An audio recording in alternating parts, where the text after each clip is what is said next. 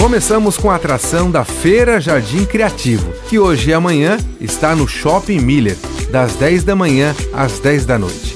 E quem passar por lá vai ter artesanato, gastronomia, marcas autorais e produtos coloniais. E está acontecendo também a exposição Sensibilidade, Doação de Amor e Afeto, da artista plástica Vera Russi Matar.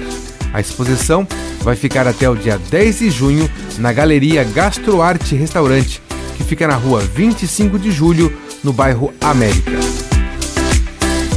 E os artistas visuais que integram a Plage estão com duas exposições abertas para visitação.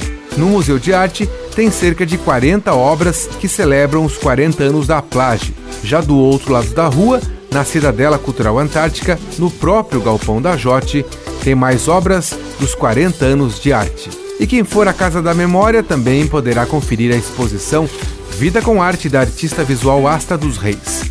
Lembrando que os museus de Joinville ficam abertos ao público das 10 da manhã até as 4 horas da tarde.